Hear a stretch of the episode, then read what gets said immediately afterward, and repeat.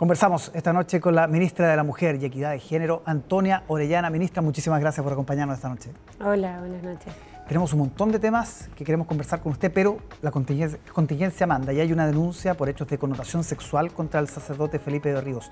Él, se dijo en su minuto, estuvo a punto de llegar al gobierno. No lo hizo finalmente y también en ese momento se dijo que una de las mayores detractoras de esa decisión fue usted. ¿Por qué en ese minuto se opuso a la llegada de Felipe de Ríos y qué opina de esta noticia que se acaba de conocer durante esta tarde? Bueno, primero yo me enteré como todos por el comunicado que emanó eh, la congregación, la Compañía de Jesús. Em, creo que como todos lamento que se, se, visibilice nuevamente un hecho de estas características y que espero que la justicia, en especial la justicia penal, sea la que investigue y no la canónica. Lo que le decía, eh, se decía que usted fue una de las principales detractoras de esa decisión. ¿Por qué? ¿Usted tenía algún antecedente, algún dato o básicamente por la trayectoria del sacerdote? Tal como señalé en esa oportunidad, yo conversé con víctimas de abuso sexual infantil, eclesiástico y, otras formas, digamos, de violencia al interior de esa institución y me pareció que había que escuchar lo que ellos y ellas señalaban de que era un retroceso respecto al Estado laico y respecto también a la discusión sobre la tolerancia que tenemos como país ante estos hechos. Claro, eso, el Estado laico vale para cualquier sacerdote, pero en el caso específico de Felipe Berrío, ¿por qué esa, esa oposición? Como decía, conversé con las víctimas de abuso sexual eclesiástico. Perfecto. Ahora, eh, con el paso del tiempo y con esta denuncia ya conocida, pese a que todavía no hay tantos detalles, eh, ¿el gobierno de alguna manera se evitó una decisión compleja eh, al, no, al no llevarlo? Creo que eso es una pregunta contrafactual. Como no podría plantearme sobre escenarios que no se dieran. Bien, avancemos con lo que hay eh, respecto a eh, uno de los anuncios de esta semana que tiene que ver con el proyecto de pago de pensión alimenticia a los deudores. ¿Cómo va a funcionar en la práctica, ministra? Mucha gente que tiene dudas prácticas de cómo va a funcionar esto. O sea, primero, de aprobarse. De aprobarse. Porque ingresamos el, lunes el proyecto al Senado, eh, ya se dio cuenta en el Senado y lo que esperamos es poder tramitarlo rápido para poder contar con estas herramientas. ¿Cuáles son? En primer lugar, que una vez eh, que ya el tribunal tome cierta noticia de que van tres meses sin que sea pagado la pensión eh, en forma completa o cinco meses en los que se ha pagado en forma parcial, ¿cierto? no en el monto completo, ahí el tribunal pueda de oficio eh, comunicarse con las instituciones financieras que reportan a la Comisión de Mercado Financiero y poder indagar en qué lugares de aquellos hay patrimonio disponible para poder subrogar el pago. Y en el caso de que no hubiere fondos ni patrimonio disponible en esas instituciones financieras, va a ser posible generar un pago con cargo a los fondos previsionales, es decir, eh, en cierta forma un retiro, pero eh, por el total de la deuda y como acción de última ratio o sea, como si no están todas las otras herramientas disponibles. Para nosotros esto es especialmente importante porque nos permite superar un poco el debate de lo que se vivió en los últimos dos años. En primer lugar porque aprendimos de los retiros que si bien el primer retiro fue muy efectivo para poder retener, los otros dos no lo fueron tanto. Y es porque deudores que ya han demostrado eh, muy pertinazmente, ¿cierto?, que no quieren pagar, eh, prefirieron no, retirar para que no les fuera eh, retenido. Entonces, primer aprendizaje, por supuesto que no puede estar a opción de quien ya ha demostrado que no se va a hacer cargo de sus responsabilidades parentales. En segundo lugar, esto también es un aprendizaje que, salió del, trabajo prelegislativo que hicimos con muchas parlamentarias y también con organizaciones eh, de mujeres y feministas, abogadas que las representaron, que es que con ocasión de las retenciones se vivió mucha violencia. O sea, muchas amenazas, si tú me retienes, yo voy a, etcétera. Y por lo tanto, para nosotros era muy importante prevenir y es por eso que en vez de que sea la mujer, que digo, hay, hay también deudoras mujeres. Sí, pero son menores, por, el caso. O sea, estadísticamente 9 de cada 10 personas que demandan por alimentos son mujeres. Sí. Y eh, situar solo en las mujeres la, la responsabilidad de decir, quiero que se levante el secreto bancario, era otra oportunidad, ¿cierto? otra ventana de violencia. Y por lo tanto, al situar esa, esa capacidad en el juez, lo que estamos haciendo es también prevenir y situar el peso, digamos, de la persecución de algo que es una lesión de derechos de los niños y niñas y adolescentes en el Estado y no, digamos, en quién está reclamando que esto se cumpla. Sí. Ahora, ministro, usted me decía, si es que se aprueba, ¿cómo está la eh, la configuración de votos, ¿cómo, han sido los testeos? Parecen estar los votos, ¿o no? ¿Esas, son las cuentas que hacen? Yo quizás estoy pecando de optimista, pero eh, me parece que en particular la indicación eh, que promovió la, diputada Cariola y otras parlamentarias para poder retener en el 10% fue una indicación que tuvo un apoyo casi unánime, absolutamente transversal. Eh, y con ocasión del proyecto de alternativa responsable de retiro acotado que presentamos como gobierno, ahí también pudimos tener conversaciones transversales en donde, si bien no estaban de acuerdo, digamos, con la idea general del proyecto, sí les parecía muy importante el poder establecer un mecanismo permanente para poder ejecutar el pago de la deuda de pensión alimenticia. Así que esperamos, digamos, que los parlamentarios, senadores y luego también diputados y diputados respondan a, la realidad que ven en sus distritos, porque a todas sus oficinas ha llegado seguramente una mujer buscando ayuda para poder eh, liquidar esa deuda. Y yo creo que a nivel, digamos, social, todos conocemos al menos a una persona a quien se le deuda pensión de alimentos y sabemos los sacrificios que ello implica y el final, el daño en el nivel de vida de los niños y niñas que eso significa. Absolutamente.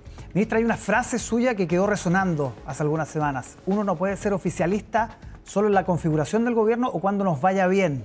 ¿A quién iba dirigida? Es una reflexión en general. Yo soy militante de un partido de convergencia social, somos el partido del presidente eh, y creo que todos quienes hoy estamos dentro ¿cierto? del gobierno y que formamos parte de colectividades, pero también quienes son independientes, tenemos que tener un compromiso con la gestión del gobierno que vaya más allá de las vicisitudes del día a día. Ya, pero hubo gente que estuvo en la configuración, en los cargos y después se corrió o fue más tibia en su apoyo. ¿Usted siente eso en, estas, en estos dos meses de instalación? Yo creo que en particular hubo algunas discusiones que fueron difíciles, pero de las que ya hemos aprendido y estamos enfrentando en mejor forma para las grandes discusiones, ¿cierto? que son las que nos importan, las de la reforma tributaria, la de la reforma de pensiones, en el caso de la agenda de mi ministerio, de la ley integral contra la violencia hacia las mujeres. ¿Dónde se vio eso? ¿En qué debates, me dice usted? Yo creo que en particular en el retiro. ¿En los retiros sintió que hubo gente que no fue leal al gobierno? Pero creo que ahí en particular también tenemos que situarlo en una discusión que es muy difícil. Hay pocas leyes que conciten tanto interés de la ciudadanía durante su tramitación. Sí. ¿Y ahí usted sintió que había gente de de los partidos que apoyan al gobierno, que no fueron leales? Yo creo que Aprodignidad fue muy leal al, gobierno. ¿Quién no, ¿Quién no lo fue? Creo que lo que hay que replantearse más bien es la capacidad que tenemos dentro y fuera del Parlamento, ¿cierto?, de poder alinearnos todos quienes estamos por este gobierno, no solamente en partidos, también en fuerzas sociales, de poder empujar. Y ahí yo creo que es muy importante que aquí no es solamente importante conseguir los votos en el Congreso, también tenemos que expresar la mayoría social que quiere los cambios que se expresó en las elecciones de diciembre. ¿Los partidos de centro izquierda, los que venían de la concertación, no fueron, no fueron tan leales en este caso? Esa es una aseveración, sí. Le pregunto, porque usted me dice, apruebo dignidad, fue, lo fue. O sea, yo creo que muchos parlamentarios se alinearon correctamente. Yo creo que lo que hay más bien es una dificultad que es transversal, ojo, a todas las instituciones partidarias hoy en día, porque efectivamente vivimos una crisis de la representación política en el país eh, y varias de las etapas que estamos quemando tienen que ver con eso eh, en que es difícil alinear parlamentarios en general. No creo que solo le cueste a algunos partidos. Sí, ha sido así en todos los gobiernos. Fin de la instalación. ¿Qué significa eso en la práctica para usted, por ejemplo, para su gobierno, para su ministerio? En mi ministerio tuvimos un proceso de instalación que tuvo sobre todo con contener, ¿cierto? Hay, muchas expectativas puestas en el Ministerio de la Mujer y Equidad de Género. Nosotras estamos muy conscientes de eso, y, eh, pero tenemos un ministerio que es súper chiquitito, ¿cierto? Y que viene de, de pasar tiempos bien duros. Entonces, para nosotras en particular significa que ya logramos tener a toda nuestra estructura, regional funcionando, ya pudimos establecer metas de gestión a corto plazo. Justo ayer se cerró el plazo para poder postular al concurso de alta dirección pública de directora nacional del Servicio Nacional de la Mujer, un concurso que hace un año, digamos, no tuvo resultados, no, no logró concitar interés y ahora lo cerramos con más de 200 postulantes. Así que a eso nos referimos, ¿cierto? Ya, ya pasó el tiempo del diagnóstico de instalar y ahora estamos en búsqueda de resultados. Usted dice el ministerio chiquitito, pero importante, está en el comité político. Usted dice que el presidente lo escucha mucho y en ese sentido le quiero preguntar cómo se han vivido esas turbulencias que el mismo presidente eh, definió ¿no? para caracterizar estos primeros dos meses esta, esta instalación. Yo creo que sobre todo con una gran convicción de que más allá, digamos, del, ir y venir de los días eh, y de aquello que creo que era un columnista que dijo que después se ve como hojarasca, ¿cierto? que son estas pequeñas cosas y rencillas políticas, más allá de los hechos importantes que ocurren en el país, para nosotros lo más importante es poder ser un gobierno que abra el camino a una nueva etapa de cambio. Y creo que esa convicción es la que nos permite ¿cierto? poder afrontar eh, con cabeza fría los problemas que van surgiendo en el día a día y que van a seguir surgiendo. Pero aquí nosotros tenemos una misión, ¿cierto? Tenemos una misión de poder continuar con el proceso de cambios, de poder abrir el camino para cambios estructurales y sobre todo cumplir con los anhelos de las personas que tienen que ver con cambios, pero que se expresen en su día a día. Sí, eh, por primera vez hay una ministra del Interior que ha sido objeto de muchísimas críticas, dentro y fuera, también desde, desde el bloque de gobierno. ¿Cómo la ha visto usted? ¿Cuál es su relación con la ministra Siches? Y si hay un cambio desde los últimos días respecto a cuando ya el, presidente la vuelve a empoderar después de todos los problemas que ha tenido. O sea, yo lo he dicho antes, yo admiro mucho a la ministra Siches. Me tocó verla también en su rol del colegio médico desde el trabajo que yo tenía antes de ser ministra. Eh, creo que cumplió un rol maravilloso de cuidado social durante la pandemia y como persona que trabajaba en la campaña del presidente, para nosotros también fue una inyección de energía tremendamente grande cuando Isquia llegó a hacerse cargo de la campaña.